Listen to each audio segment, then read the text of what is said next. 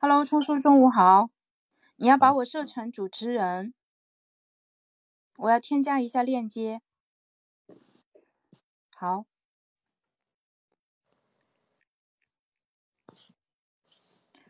我今天想到了一个很好的一个方法，我把我们金数据表单的这个链接添加到了搜狗输入法的自定义短语当中。哇，谢谢刘老师，刘老师，刘继顺老师又是第一个加入的听众，非常非常感谢。那我们现在离直播开始还有一分钟的时间，我们在等我们的嘉宾和呃另外一位主持人笛声入场。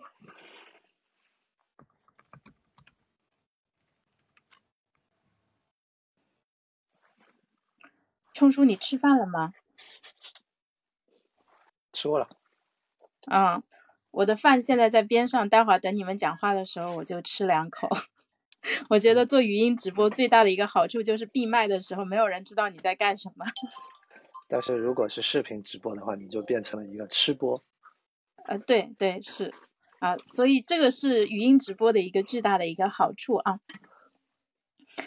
好的，那现在是十二点整啦，我们三位主持呃已经到位了，然后我们等一下刘老师啊啊，今天请到了。刘旭东老师来这边跟我们谈这本书。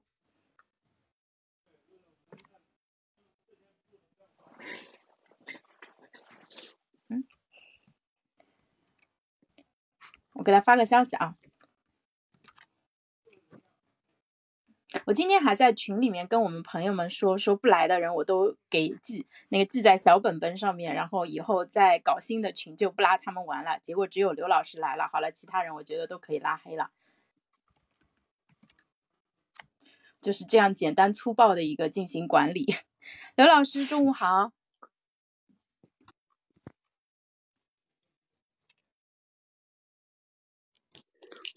哎，大家好，刚上来。哎哎。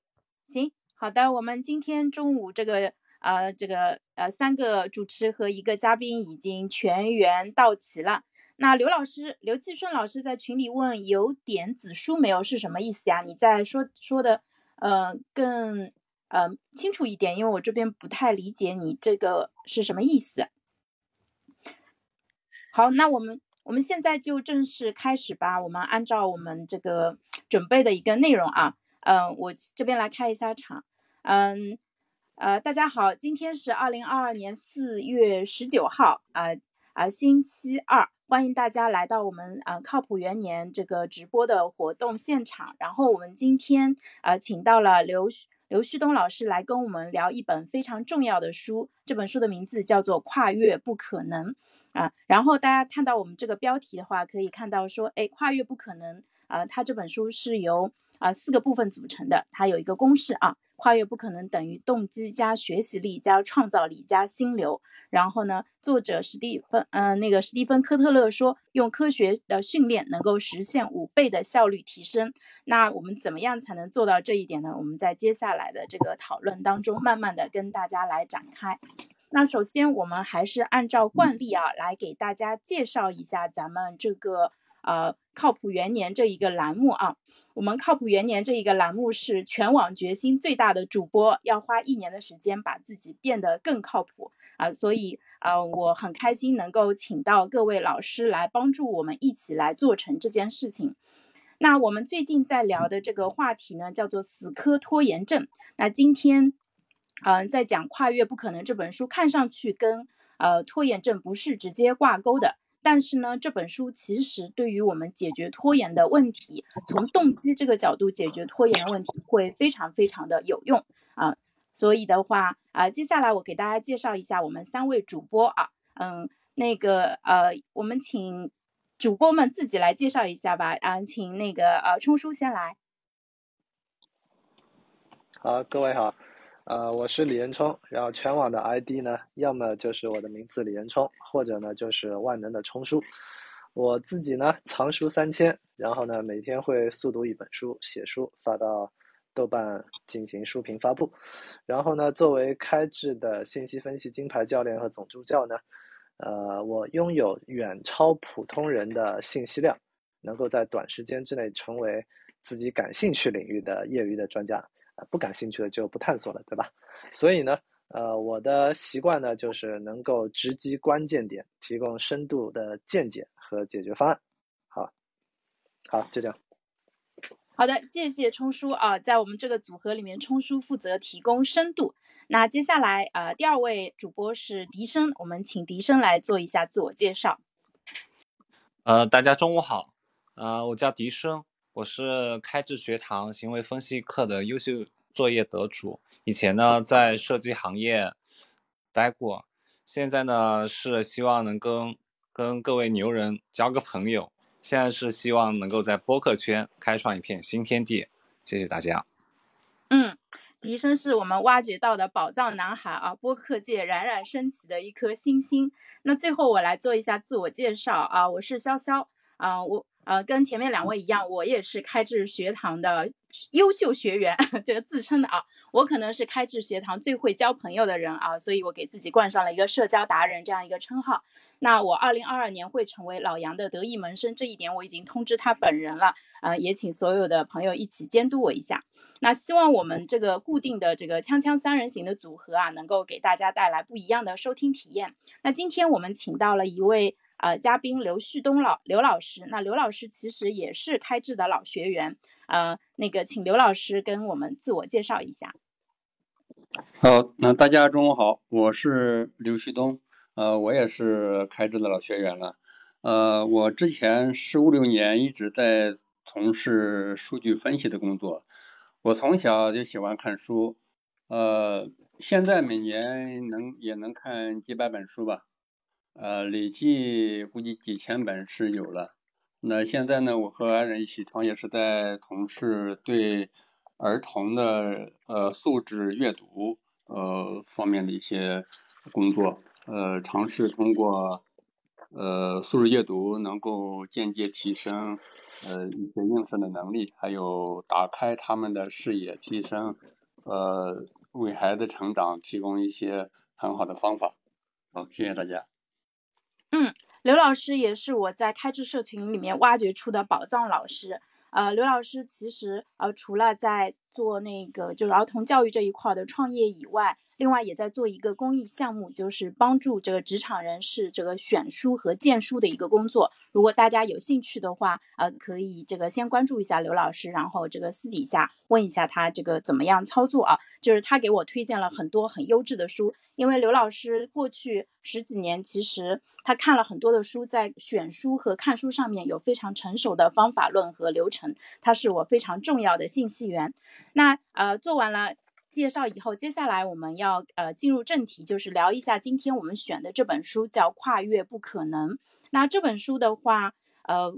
就是我想跟大家问一个问题啊，就是有你有没有读过一本书以后啊，如果过了一段时间，你还会时不时的想起来，并且觉得说，哎，这本书我还没有读透，还想再看一遍，有没有这种书？应该有的，对吧？那这种这本书呢，很可能它会给你的生活带来一个巨大的一个变化。我想说，跨越不可能，对于我来说就是这样一本书。那这本书它最早在中文互联网界引起关注，是因为微博上有一个叫做“硅谷王川”的一个大 V 啊，他在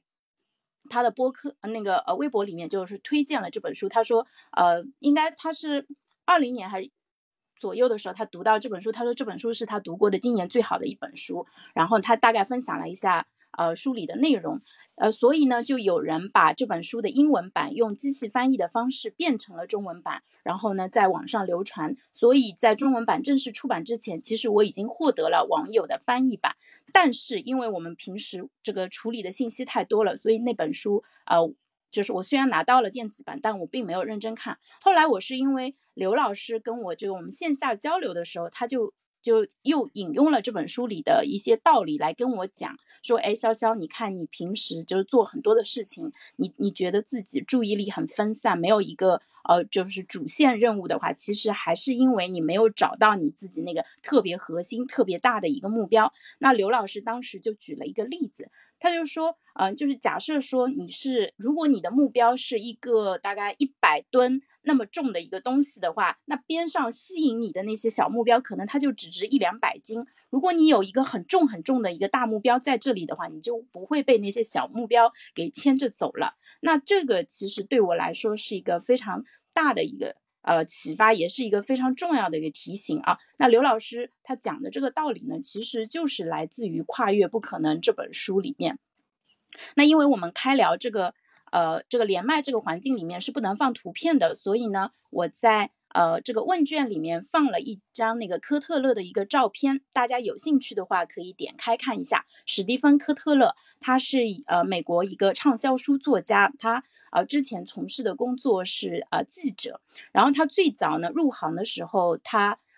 就是追踪的是呃体育那一条线的，他采访了很多的那个呃做极限运动的运动员，然后因为他采访他们跟那帮人非常的熟悉，所以他自己也去尝试了很多的极限运动，所以你看到他的体态，他是一个很瘦的人，你就知道说，哎，他其实是一个就是呃就平时会有非常高强度的一个锻炼的人，因为只有那种高强度的锻炼才能练出那样的肌肉和线条。嗯，他在书里面也回顾了。他的一个职业的一个历史，他怎么样从一个体育记者后面就跟着啊那帮疯狂的那个呃极限运动的那个高手，然后他自己去挑战各种极限运动，最后呢他呃找到了自己的一个终身的志业，就是他呃在持续的研究心流，并且想要把心流推广给全世界所有的人。那这本《跨越不可能》其实也是呃他这呃几十年的研究跟实践的一个结果吧。那在《跨越不可能》这本书里面有一个最基本的一个公式，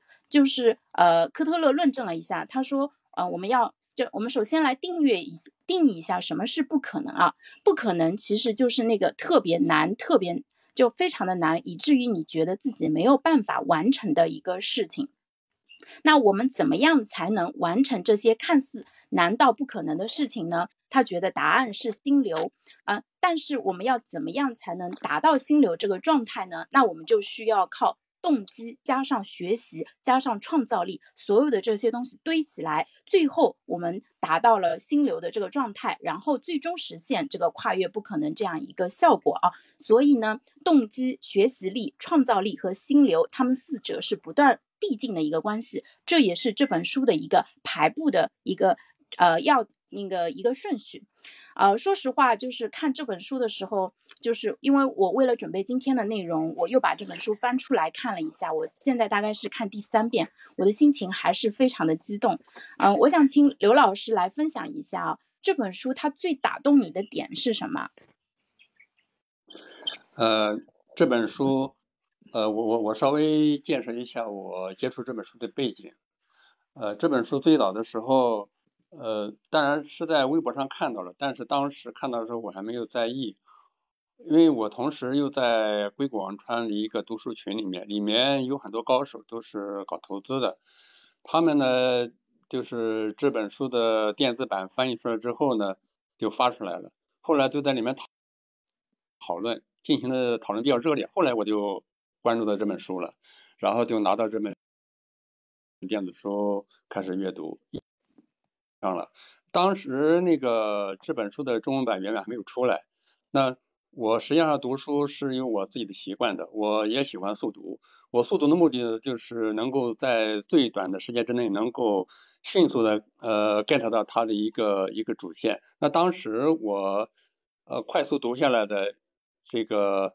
感觉跟跟后来出书的他这个呃出版社给归纳这个是不太一样的。我是直接从里面看到了一条主线，呃，娇娇我也之前给你推荐过，就是它里面对我来说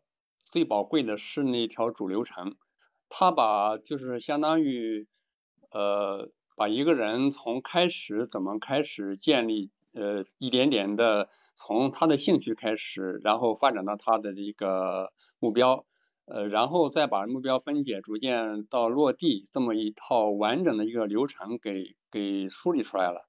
呃，这这这条线，呃，可能不是那么明显。那么出版社出版之后呢，他又你看，无论是从他书附的那个地图上、思维导图上，还有它的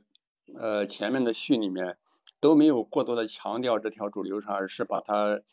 分割成了这个四个模块。那我们呃，就是我们看书的时候呢，其实这是两个思路，一个是一个是那个什么，就按照那个这个归纳的那个那个方式，按照各个模块，就是这个书有好多个点。然后可能一看上去，呃，就是看着非常过瘾，那这里面有很多的那个，但是另外一个是一条演绎的线，演绎的线，因为这个这个呃，怎么说？我理解是演绎的线呢，你如果说介绍不好的话，很可能会就会崩溃，因为这个要从前到后推的话，要要要思维非常严密，它要前后成因果关系成比较一点点推过来。呃，我我后来呃今天为了准备这个，我又重新翻呃翻出这本书看了一下，我感觉到这个可能是因为出版社为了出版的一个原因，所以说把这个呃后来的结构啊，就是为了吸引那个读者目光嘛，所以说呃这个就强调这块了。对我来说呢，刚开始的就抓住这这条主线，对我来说这就够了啊，其他的再慢慢的展开。那刘老师，你能不能把这个主线给我们直播间的朋友再介绍一下？因为有些人可能像我一样读过了，但是没有整体的印象；还有一些人可能还没来得及读这本书。好，那个我当时读完了之后，我稍微做了一下归纳。那它总体来说，呃，它是。就是你看，我们做任何一个事情呢，有如果要要找到一个比较长远的一个一个目标也好，一个事情做下也好，一定要要找到一个，就是一个是我想做，而是一个需要我做，再一个是我能做的这么一个交集。这本书从开始，然后从好奇心呃到激情这一块，实际上是一直在探索我。我我我想我想做什么，就它是呃不是单一的，就是它上面先说了做一个清单，然后通过清单再寻找交叉点，然后再在那个交叉点上，然然后再再深入，这有点什么呀？这有点像那个二零八零的那个法则，那个二零，你永远抓住那个百分之二十往往下钻，然后直到在交叉口能够培养出激情，也是发现一个。自己对自己非常一个大的一个吸引力之后，然后再去尝试走向公众，啊，就是说能够和通过和不同的朋友聊天，参加社群，呃，争取去取得，就是这件事情本身是我这个非常感兴趣，吸引力非常大，但是又别人呃也是需要的，就比方说像你你现在就是。特别擅长社交，你你本身擅长社交，如果大家就是说我们这些人也都对你这个呃通希望通过你的社交获取很多很多价值的东西的话，那么就会有这个需求，对吧？当你这个人越来越多的时候，那你就有你就会这个动力都会越来越大啊。那前面就是说呃当当这个呃比如说呃你这个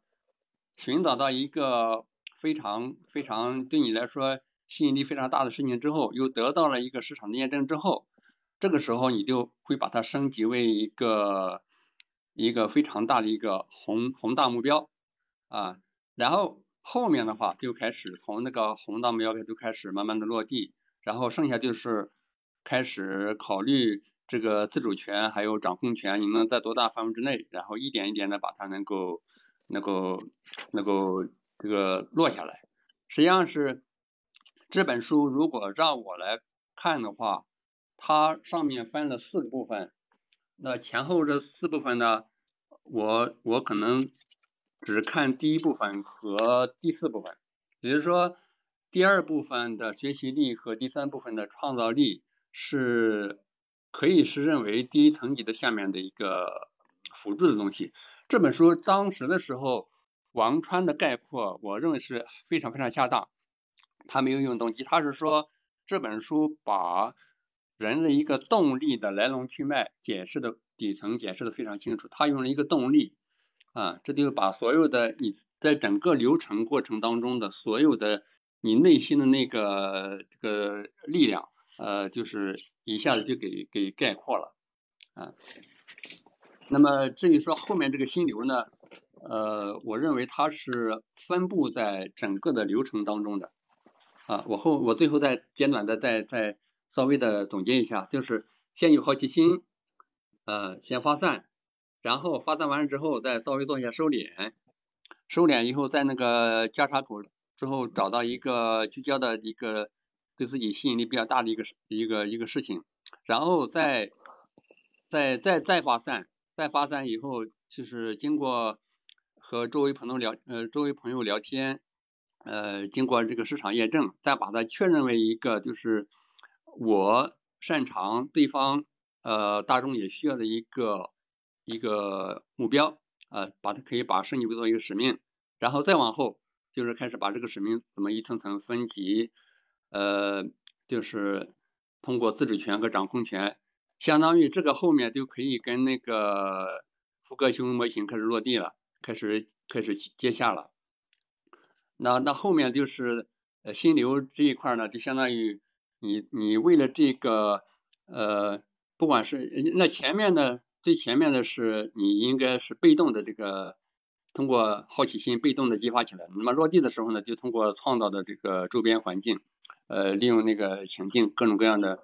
创造心流，让自己能够呃一点点的能够做下去，呃，这中间当然也要考虑战略性的一个休息和调整之类的能量能量来来匹配，好，大概就这些。嗯，谢谢刘老师，我今天。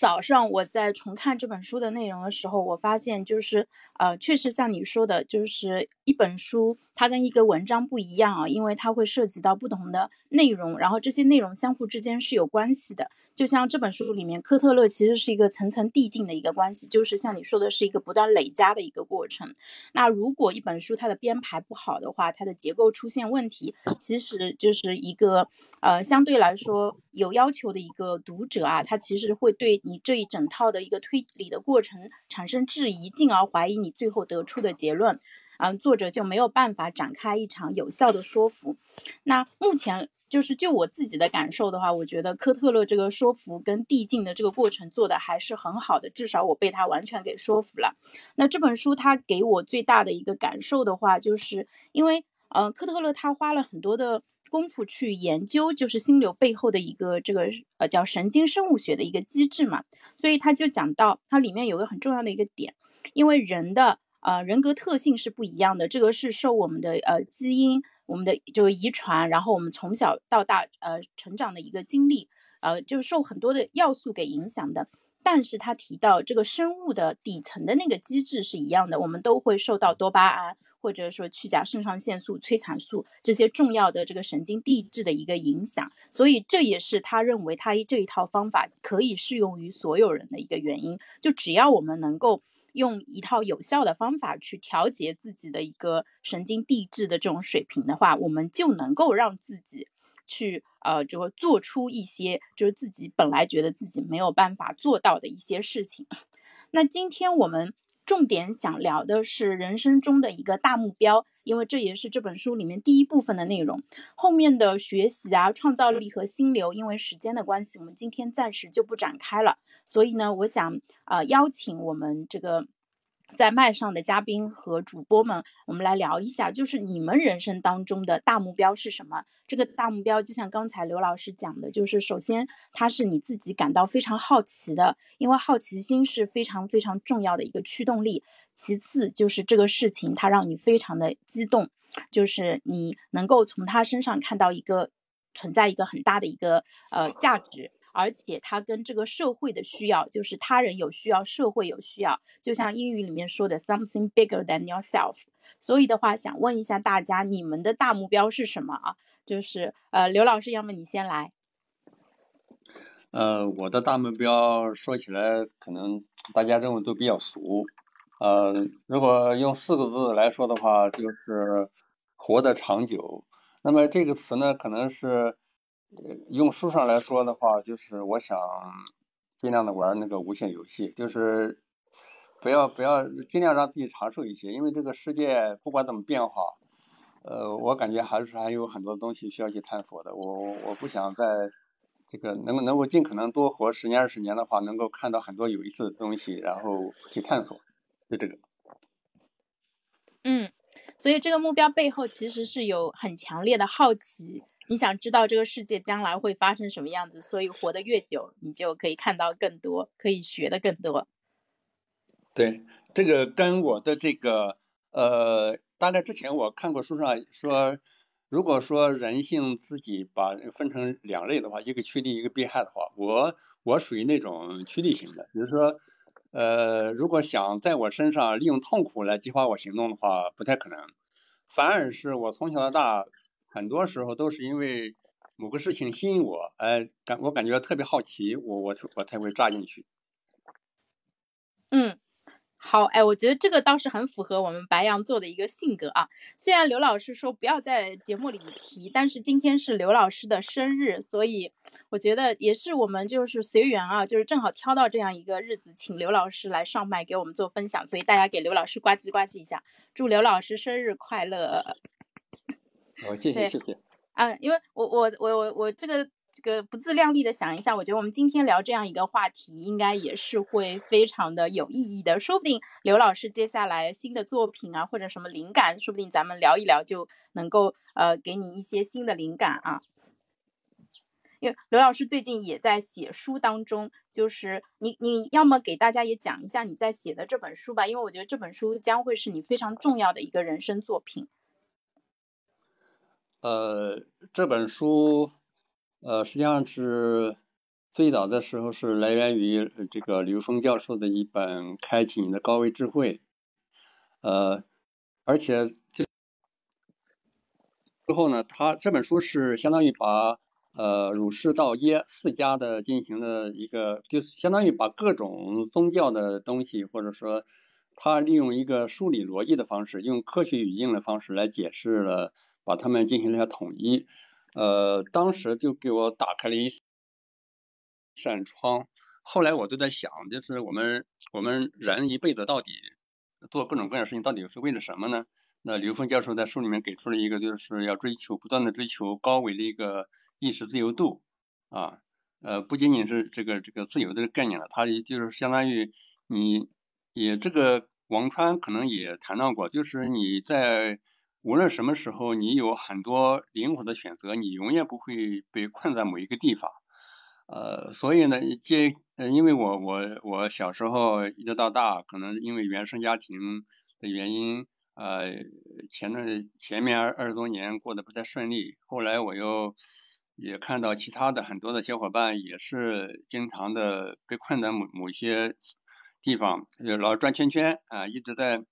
多少年还是原地踏步，所以我一直一直在思考这个问题，怎么能够让我们能够跳出原来那个呃看不见的那那个比较郁闷的那个那个那个圈子，然后能够真正的踏踏实实的，就是往上走啊，不断的从低维迈向高维，呃，这本书就是为了探索这么一一个事情的。但是这本书可能不真的不太好好弄，我相当于也在一边的呃基于自己的理解，呃能够把一些呃市场上看起来的东西，我我也想尽量的争取能够用一些比较科学的东西，就像像希特勒、科特勒这样的，呃能够把它能够落地的进行一些解释。另外呢，在这过程当中还要去。不断的去通过帮助一些小伙伴，然后这个经过他们的验证，来反过来来来来说这个事情，这是可能会是一个漫长的过程。我也不追求去过快，因为他一定要要是经过很多人的呃验证来踏踏实实做出来的。呃，这本书的起源，打算写这本书也是因为身边确实有几位小伙伴。我无意当中跟他们分享这个东西的时候，某一点上把他们打通了，然后产生一些变化，而且后面他们的反馈越来越让我感到欣喜，所以对这个事情我又来了吸引力了。就是说，你要让硬让我推是推不动，但是因为别人的变化，所以说我就像那个科特这本书一样，我首先对这个感感兴趣了，后来呢，在周围的人人群当中，哎，得到反馈了，他们觉得这个东西好东西，说你能不能再跟我们多说一些？好，那我再借这个力，那这个吸引力，我的劲头子来了，就把它想把它整理出来吧。之前都是在我的档案里面，就是各种杂念，有点像那个内隐吧，很多内隐，可能有时候让我细说说不清楚，但是我可能需要花时间，一点一点的能够把它外显出来，把它一条条整理出来，希望能够对越来越多的人，呃，帮助到他们，就是这些。嗯，谢谢刘老师。那刘老师这个书。呃，就根据你自己的计划说，可能没有那么快出来啊，所以我想了一下，以后我还是要请你多上节目，我们用聊的方式，就是啊，让你这个这个多整理一些出来，就尽可能的帮助到我们，不然等你这个书稿，可能等的时间还会有点长。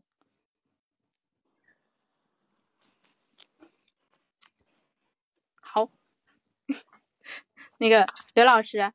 嗯，说，嗯，我说，嗯，对。我说的就是说，那我接下来再约您的时间啊，因为之前刘老师跟我们一起聊过那个微习惯啊呃那个微交谈那本书是刘老师推荐给我的，我第一时间就买来看了，对我来说非常的有启发，呃这个对于我提进一步的提升社交技能也非常的有帮助啊，大家有兴趣的话也可以去找来看一下。那刘老师就是这么一个。也是这个流淌着智慧的一个非常优质的一个信息源，我也非常的开心，说自己在呃开智的社群当中能够遇到这么好的一个老师，嗯，谢谢刘老师。那接下来我来请嗯笛声来分享一下，呃，笛声你的一个大目标是什么呢？呃，好的，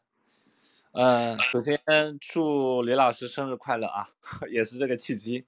嗯。其实这个问题呢，我觉得学生时代跟毕业之后其实是真的是一个学生学生时代应该就是一个分界岭。学生时代的时候，其实那个目标就是很明确，当时可能从呃高中至大学阶段，当时的目标就是说我要做一个很优秀的园林设计师，类似于像美国的彼得沃克一样做，而且是偏极简主义的那种园林设计师。但案中因为种种因素，后来就作罢了。然后现在其实到现在的话，你就发现，你始终不会有一个很明确的那种说你说一定要成为成为呃什么什么家这种。就我觉得可能目前来说，这目标会显得模糊一点，因为现在可能心里会有几个目标的。呃，人物就比如说杨志平老师，还有一个我比较喜欢的人文摄影师阿略特·厄维特。呃，那可能从他们这些人身上的话，我会觉得，可能我后面会设定一个相对模糊的一一点的目标，也就是说，做一个勇敢探索的创作者吧。因为可能他会兼具一点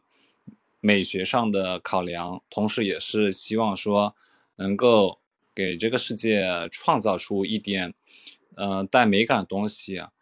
同时也尽量少给这个世界制造一些信息的噪音。对我会觉得说这样的话，你会觉得说，嗯，你觉得自己确实对这个世界做出了点什么，然后可能觉得觉得还挺好的，然后也也会比较符合自己对后面一段日子的一段期待吧。谢谢。好的，谢谢笛声，谢谢笛声。我觉得，呃，你果然是个文艺青年啊！你提到的那个摄影师的名字我都没有听过，就是属于信息增量啊。你说到的这个，我们多创造一些优质的内容，然后减少给这个世界创造噪音，我觉得对于我们做。有志于做自媒体的人来说，其实是一个非常重要的一个准则和底线吧。就如果我们都能够给这个世界创造的是有效的信息，而不是噪音，我觉得那至少我们这个工作做的还是可以的，对吧？我们一起共勉。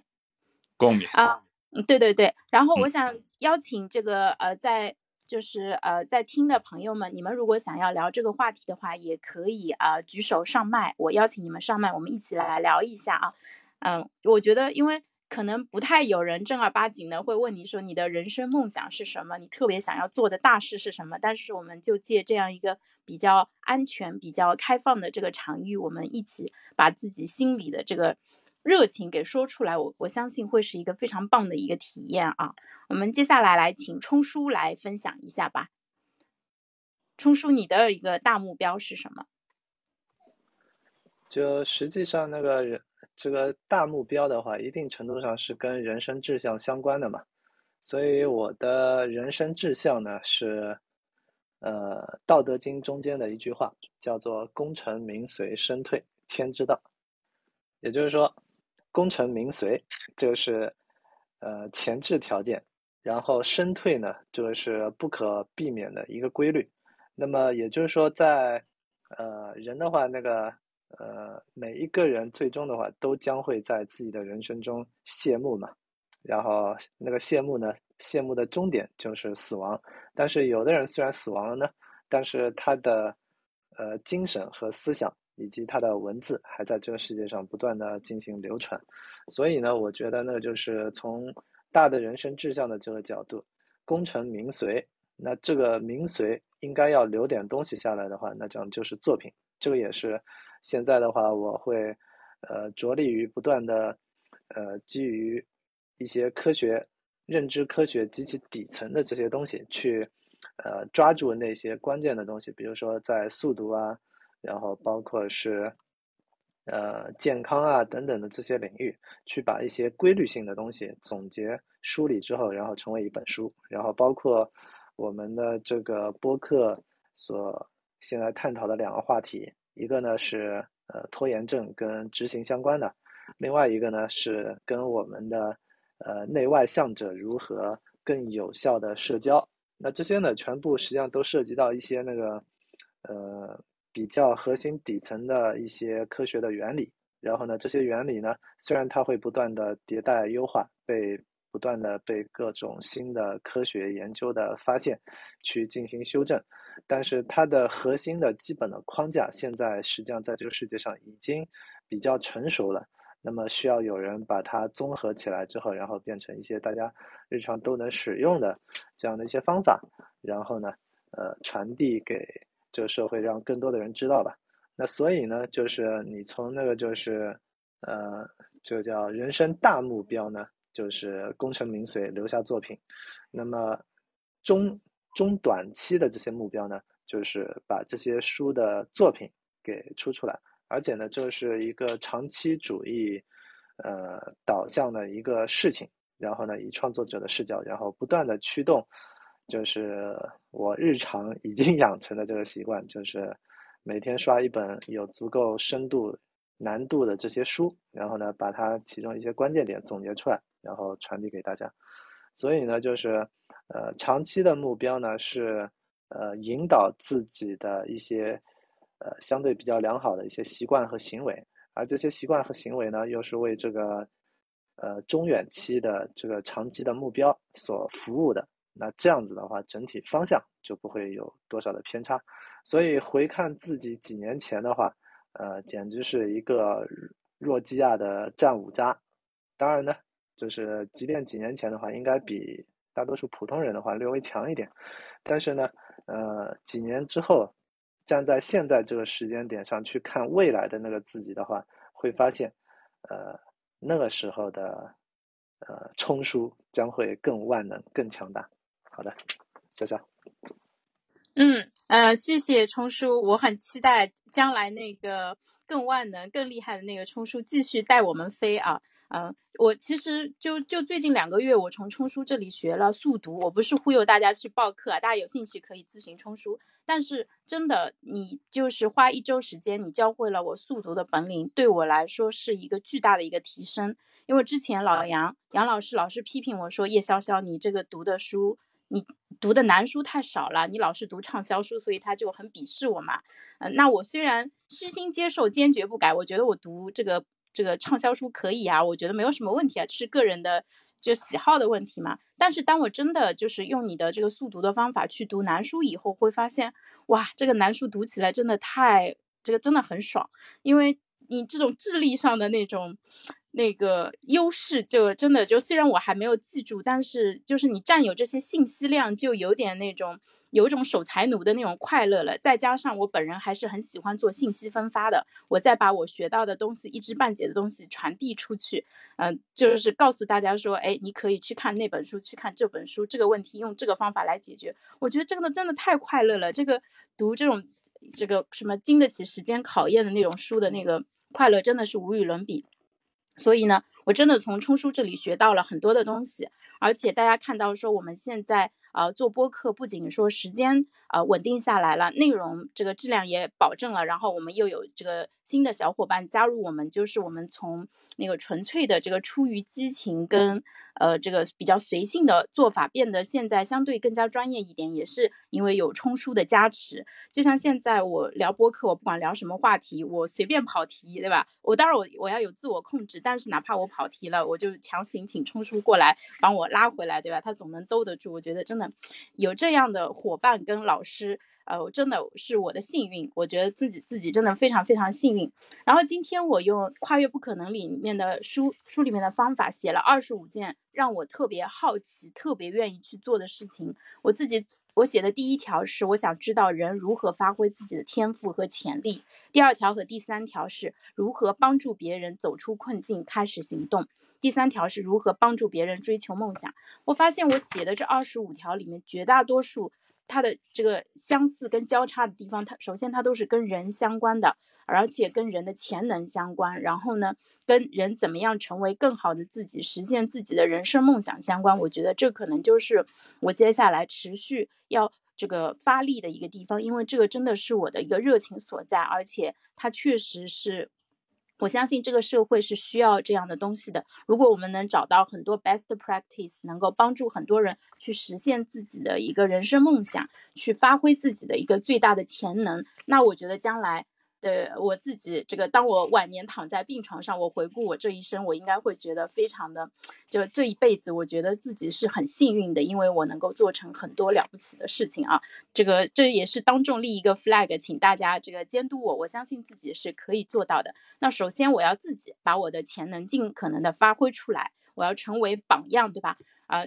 呃具体哪方面的榜样呢？我现在找到的一个是从不靠谱到变靠谱，所以这是靠谱元年；从拖延变成不拖延，这也是一个榜样。另外的话，我想利用自己社交这一块的能力来帮助，呃，就是有需要的朋友在社交这一块能够实现突破，这个我是有信心、有能力可以做到的。我们家的小捣蛋鬼又进来了。你不要说话啊，让妈妈说完。啊，那呃，接下来我想请那个 Waiting 给大家简单的分享一下吧。啊，就是关于目标这样一个话题，你有什么想跟我们分享的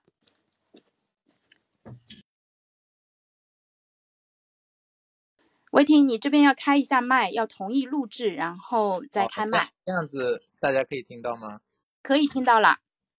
啊，各各位老师好啊，我是第一次上麦。然后之前也没有尝试过以这样的方式和大家交流。呃，潇潇呢是我的高中同学，我先大概介绍一下我自己。呃，我是呃一名互联网的产品经理，原来呢在三六零、阿里巴巴都待过，然后目前呢是在休息，然后是一位德德州扑克爱好者。然后其实潇潇说到这个话题，包括潇潇在做的这个事情啊。我都非常感兴趣，我也非常感兴趣。然后我中间也有过一些，包括新刚才提到的《心流》啊这本书，我也专门去看过。然后包括《幸福课》啊，这我都看过。然后其实我自己看完之后呢，我觉得就是呃还是有些迷茫。可能我今天可能想分享的不仅是说，呃，可能不是我自己的目标，因为我的目标我觉得自己还没定下来。但我更想探讨一下，或者说向各位老师请教一下，就是我们如何确定这个人生目标？因为我发现呢，就是我对很多事情都很有兴趣，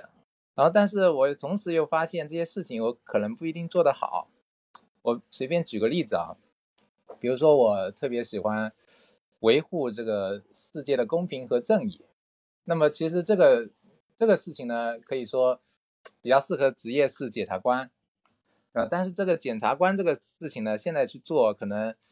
呃，可能也需要，比如说口才，比如需要混官场的能力，需要政治觉悟，那一系列的其他的一些因素可能就不一定具备啊。那这个时候，在确定这个人生目标的时候，就会有一些呃，怎么说呢？有些退退缩啊，觉得自己可能不一定做得到啊。虽然有兴趣，不一定做得到。那么这这是其中一个兴趣爱好。那同样同样也有别的兴趣爱好，比如说以前呢，我想做一款改变世界的产品。就互联网产品，但是我发现呢，其实这样的机遇是可遇不可求。做了很多年之后，其实个人的能能力或者在这个领域的能量是很难，呃，就是有有机会能够发挥出来，或者甚至是自己能力其实也不到，不到这个程度。那么这个时候呢，有可能又会去想自己是不是更适合做别的，因为毕竟还有别的一些兴趣爱好。所以我想跟各位老师请教一下，到底是呃能能力、兴趣、热情这几个，在确定自己的呃人生目标上面，该如何的去平衡啊？我们是去做自己最有热情的事情，但是不一定够得到，还是做自己最擅长的事情，可能能够走得更远的？比如说我比较擅长德州扑克，对吧？那是不是去走这条路？嗯。我我先说这么多。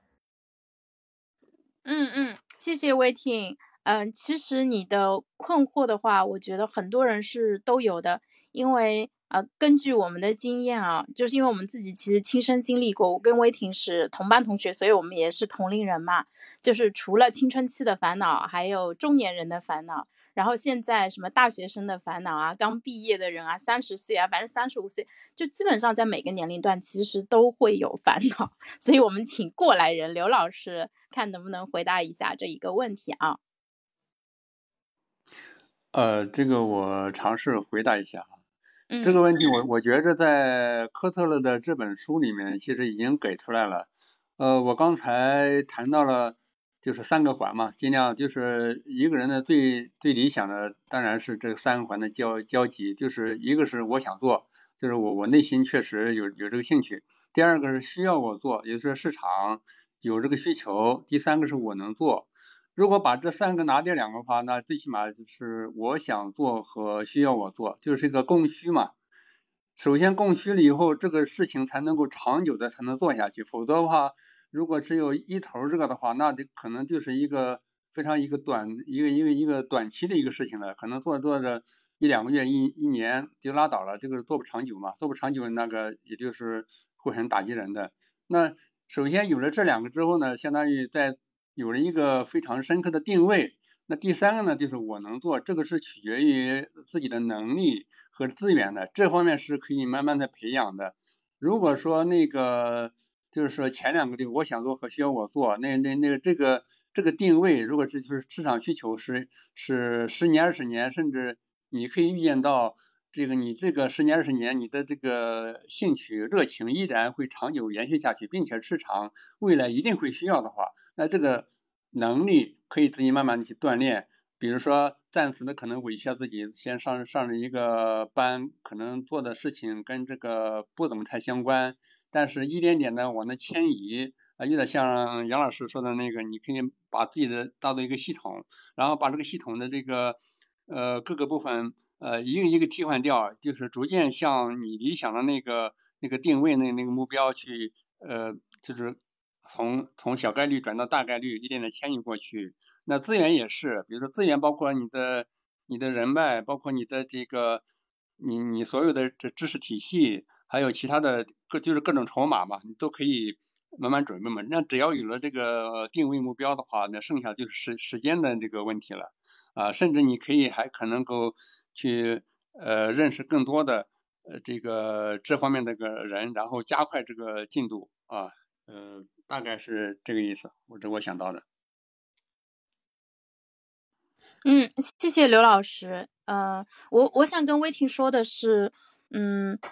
就是根据我自己的一个经验的话，我其实你现在碰到我的时候，最近因为正好我在大家的帮助之下，在做一些我自己相对比较擅长的事情，所以看上去好像说这个行动力比较强，然后也做出了一点小成绩啊。但是如果你一年前碰到我，那个时候我也是满头包，就是特别困困扰，而且我这个低谷的状态其实是持续了好几年的时间，最后呢是通过朋友的帮助，然后。嗯，比如说新的工作机会，或者说加入了开智社群，然后遇到了很多大牛。当然，呃，最重要的其实杨老师的课程，因为你是我同学嘛，书不见亲啊什么的，这个成语不知道用的对不对啊？但我就是想建议你跟，嗯，你来开智学吧，因为我觉得开智这个社群里面能够把你一些，嗯，就是能够给到你一些很好的优质的一个信息，帮助你更好的去做决策啊。其他那个朋友听过算过，因为呃，这个你们需要对杨老师。有更深的了解，欢迎大家去关注一下他的公众号，嗯，开智学堂和嗯他个人的公众号叫心智工具箱。就是如果大家对于提升自己的认知，嗯，这个追求科学，这个追求认知上的突破感兴趣的话，你可能会发现，天呐，竟然还有人能够就是，呃，文笔这么优美，然后写的文章这么呃这么优秀，反正就是。就真的是有可能是会会刷新你对于学习这个事情的一个认知。关键老杨昨天还给到我们一个非常重要的一个建议，他说啊，在学习社区里面，学习是最不重要的。那当时我就想接话茬，我说学习不重要，那什么重要呢？难道是交朋友吗？其实不是的，真正重要的是作品。真正重要的是作品，所以威提你说你想做出一款很厉害的改变世界的一个产品，啊，我觉得里面有几个字不太对，有几个字是对的。做出产品是对的，因为产品是你的作品，但是改变世界这个目标太大了，你可以把它放的小一点。比如说，你可以先做一个能帮助到呃一百个人的，然后慢慢的再看看能不能把这一百个人的成功再放大到一千个人、一万个人。我觉得这是一个，就是可能一个比较可行的一个途径啊啊，这是我的一个想法。啊，谢谢谢大家啊！哎，对了，刚才有点紧张，第一次上麦，呃，我我我也要祝祝一下刘老师那个生日快乐。今天早上的话，在潇潇的群里面看到刘老师的那个 All to Sleep 的那个睡睡眠的啊，那是张老师，你弄错了，我群里面有很多大牛。啊，这样的啊，我这也就，以为是同一个人呢。啊，是是两位老师，但是这个潇潇群里面真的有很多大牛，所以威弟你运气很好，你运气很 好，这个对你接触到了一个牛人，然后你就会打开一群，就是就是就像一个什么，你以为你牵出一根绳子，其其实你牵出了一头大象。对对对，我就发现，其实我一直我觉得潇潇这个群一直是感觉是我。正在寻找的一个社区，就里面有好多，就是我做不到，但是呢，我特别崇拜，我特别希望能够做到的一些大神做到的事情啊。嗯，对，所以你知道为什么我把他们放在一起了吧？就是，对，确实就像你说的那样，他们能做到的事情我都做不到，但是我看着他们，就是呃，虽然现在做不到，但我心里知道，说我是很想要成为这样子的，所以。我觉得我将来啊，因为刘老师啊、张老师啊、呃任冲啊都比我年纪大一点嘛。我觉得虽然在他们这个年纪，我不一定能达到他们这个高度，但是你看着一个更高一点的目标的话，其实是有可能能够帮助你更好的去。反正就是他们如果是十分的话，我做不到十分，那我至少拿到个六七分也很好啊。目标定高一点总没错。嗯。哎，那潇潇，你还没有分享过你的人生目标呢？我的人生目标，我刚才差不多讲过了。我应该会把助人这一块放到实处，就是，嗯，因为助人的话，我自己我真的我我给大家说一个糗事，就是之前有一次我在一家小便利店里面碰到一个老外，他进来买饮料，然后我就很热情，你看我都我我也是这个消费者啊，我就很热情的要冲去冲上去帮人家，然后他就说我不需要你帮助，他用这种比较蹩脚的中文，他说我不用你帮助，然后我就觉得很尴尬。呃，但是这个其实是我的一个天性，我是特别爱帮人的。在我年轻的时候，肯定也发生过很多次，这个我兴冲冲的要去帮别人，其实呃，人家并不需要帮助，或者说因为我帮助的方式不合适，呃，就是最后导致这个两个人都很尴尬，甚至说会比较。不好的一个结果出现啊。所以的话啊，我觉得就是随着我自己人生阅历的一个增加，还有就是嗯，也是因为我积累了更多的一个经验嘛，就是我对人性有了更深的理解，对吧？所以我现在，而且我又看了很多的书，比如说像最近在看的托布花的那个沟通的方法，他也教会了我道理，比如说你要。提供帮助之前，其实你是要跟对方做一下确认的。你想聊一下吗？有什么，就是有你需要我帮你做点什么吗？这个其实是一个轻轻的一个帮助，而不是上来就说，哎，你不要慌，这个问题我来帮你解决。然后人家一脸懵逼，并且很尴尬，然后很想拒绝你。所以，我我觉得这个。真的就是帮助人啊，或者沟通啊，或者其他所有的，我现在真的觉得所有的技能都是可以学习得的，只不过我们是否把它当成一个需要提升的一个技能。所以我相信自己在助人这件事情上可以走得更长、更远、更好。那最后我想请冲叔，要么呃再呃回应一下 waiting 的问题，或者是说就我们刚才分享的内容，帮我们再总结一下，好不好？嗯。刚才 Waiting 说的那个问题呢，实际上就是它涉及到了一个兴趣、能力和钱匹配的一个问题。就是，呃，以前呢，我看过杨澜，应该是杨澜吧？杨澜还是谁？访谈姚明的时候，当时姚明做了一个非常经典的一个回复。他在那边说，首先呢，他在兴趣的层面，就具体原话我那个记得没那么清楚啊，我只是复述一下他的意思。就首先呢，他喜欢打篮球，那么我们解读下来的话，这就是在兴趣的层面，他喜欢打篮球，对吧？那么其次呢，他有能力打好篮球。你看两米二三的这样的一个身高，对吧？而且呢，经过了刻苦的训练之后呢，他的投篮在中锋里面的话是非常精准的，包括他的勾手啊等等这样的一些能力。然后呢，呃，他说的最重要的第三句话，也是今天。呃，我看那个各位在那边进行分析的时候，都缺失了没有提到的一句话，就是他说，更走运的是，打篮球还能赚钱。好了，所以呢，你会发现篮球这件事情对于我们的姚主席来讲，首先他兴趣，其次能力，第三来钱，这三件事情的话，全部都是匹配吻合的，所以他是不缺的。所以这三个环的交叉的中心就是。篮球，这个对他来讲是人生中能找到这样的事情的话是非常幸运的一件事情。那么威霆刚才所说的呢，就是首先第一个，你他呃你在那边说，呃德州扑克这个是你感兴趣的事情，但是呢，德州扑克虽然说它是一个呃搞脑子的，然后呢就是对于呃人的这个智商的要求非常的高，比如说在我们另外就是在开智。那个圈子里面的话，有一位比较特殊的，呃，搞搞理财金融的投资的，是叫胭脂王。胭脂王呢，他也是有非常就是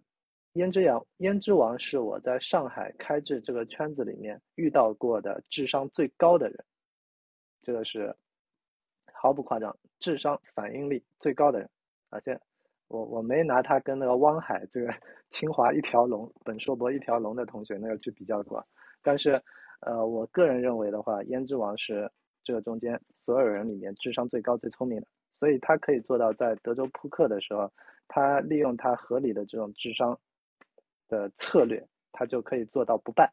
但是呢，对于百分之九十九的人来讲呢，德州扑克你想要在里面去赢钱的这种概率呢，实际上是。呃，小概率的事件，所以呢，我不认为这个是一件适合去干的事情，即使它是你感兴趣的东西。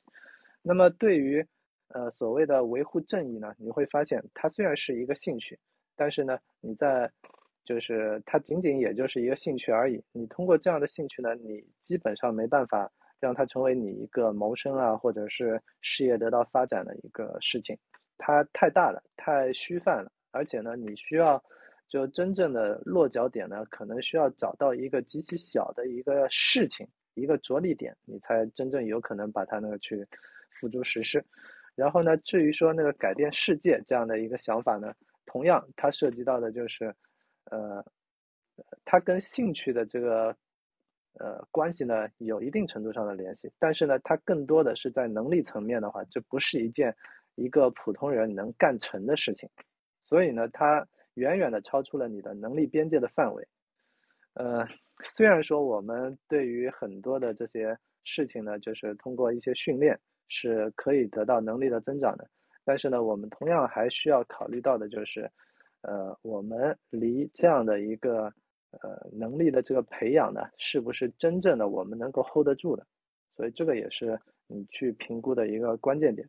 然后呢，呃，大家都聊的时候呢，比较缺失的就是关于呃。做这个事情能够持续的来钱的话，实际上，呃，对于很多的这些你长期主义的，然后持续的一些事情，如果它没有办法解决一个续航的问题，也就是说，你这件事情的话始终是用爱发电，然后呢，没有一定程度上的可持续性，那么这件事情的话就，呃，实际上是一些伪概念，比如说像很多的公益公益组织的话。就是大家听到公益这两个字，听上去的话就觉得应该是不赚钱的，但事实上，绝大部分的公益组织的话，它都有一定程度上的一个呃管理费啊等等的这样的一些成本的支出，运营费用。那么通常来讲呢，是百分之五到百分之十五左右。那么这种情况下，他把剩余的百分之八十五的钱才有可能去做一些事情。如果离开了这个百分之十五，所有的成员全部都是用爱发电的话。那这种这种事情也是无法在那边去持，呃持续的，所以呢，兴趣解决了一个动机的问题，能力的话，这这就是能力的一个问题，而钱的话解决了一个续航的问题。然后呢，从长期主义的角度，你把这三者中间找到一个平衡点，然后呢，找到一个事情能够跟这件事情有所契合，然后呢，你就能够把这件事情呃坚持下去。呃，呃，换另外一句话来讲呢，我始终那个极其讨厌“坚持”这个这个词，就是，呃，对于高手，就是好大牛的这样的一些习惯来讲呢，他根本不是坚持，他只是养成了一定的优优良的习惯之后的话，持续的在那边去为着自己的目标去做一件事情，而对于坚持来讲呢，就是。呃，抱着不切实际的幻想，然后看到了一个可能的未来，但是呢，实际上在自己做的这个事情以及反馈啊这些层面都没有办法让自己感觉到有离这个目标越来越近，眼前一抹黑。虽然想象中有一个美好的前景，但前途实际上看上去一呃一片漆黑。那这个时候呢，就需要用到一些那个呃强制自己往前前进的这样的一些。呃，鞭策的方法，或者呢，就是欺骗自己在前方有美好的未来。那这些呢，才是呃一个对自己比较大的一个欺骗，然后让忽悠自己去坚持吧。而对于习惯来讲呢，我不追求，就是我不是以目标结果为导向的，而是呢，我只是专注于我当下。今天、明天、后天，每天持续的一个习惯性的动作，而这些微小的动作累积到一定程度之后，在未来会达成我所最终想要达成的这个目标。所以，这个才是真正的行动主义。而就是，呃，所以呢，就是你需要修正自己的目标，去吻合兴趣、能力、来钱这三个匹配的这个模型，然后呢。等你找到了之后，或者说呢，就是你可能就是在目前最现实的，因为你你说你现在是，呃，之前在三六零啊、阿里啊，然后呢现在是闲着，那么实际上你接下来呢就可以最简单的一个迈出的第一步呢，应该是先解决一个来钱的问题，然后呢，既然能解决来钱的问题，那么能力方面呢，可能基本上就。呃，肯定是符合你的这个能力的这个范围之内的，然后呢，你就能够，呃，把这件事情给干了。然后在这个过程中呢，呃，实际上很多的兴趣，真的都是培养出来的。只有你在具体做事的时候，你才能够发现自己一个，呃，叫做可能的自己。然后呢，发现你可能的兴趣，然后呢，就像以前的包办婚姻一样。时间日子过了久了之后，然后觉得啊，这个都已经习惯了。原来我还是有一点感情的吧。到最后的话，就是虽然没有爱情的话，它也有亲情的存在。而亲情呢，就是你转化一下视角的话，在做事的这个层面呢，它不难道也是一种类似兴趣的这样的一个动机层面的东西吗？对吧？所以呢，呃，我觉得先从自己的能力和钱出发，比兴趣更重要。我就讲这些啊，潇潇。嗯，谢谢冲叔，谢谢冲叔。那也欢迎威霆跟我们一起加入后续的探索，我们一起来找到有自己特色的一个发展的一个道路啊。正好，呃，冲叔刚才讲到的内容，呃，跟我们明天这个话题给呼应起来了啊。因为我们明天会聊怎么把平平无奇的工作改造成非常适合我们，让我们心流不断的工作。为什么会聊这个话题呢？因为很多人拖延有一个非常重要的一个原因，就除了我们人格特质上的问题啊，有一个重要的原因是工作厌恶，就是很多人是不喜欢自己的工作的，这个在人群中的比例比我们想象的要高啊。所以，如果你不是很喜欢自己的工作，那你首先应该感感到宽慰，因为你不是一个人。对，所以我们明天啊十二点钟还是继续来聊这样一个死磕拖延症的一个话题，我们来消除工作厌恶，把平平无奇的工作变成适合我们自己的心动工作。那我们明天继续。今天谢谢刘老师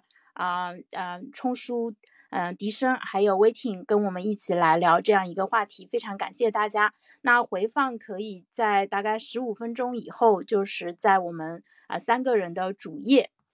就大家可以关注一下我们，然后就可以在喜马里面找到我们的主页，找到相应的死磕拖延症的一个专辑。然后回听，如果你是中间进来的话，也可以听到完整的内容。今天这本书，如果你认真去看的话，我相信它会对你的人生发生非常大的一个改变。啊，也欢迎大家把听完啊这一期节目，或者将来看完这本书的感受反馈给到我们啊。好，那今天我们就先到这里吧，谢谢大家，拜拜。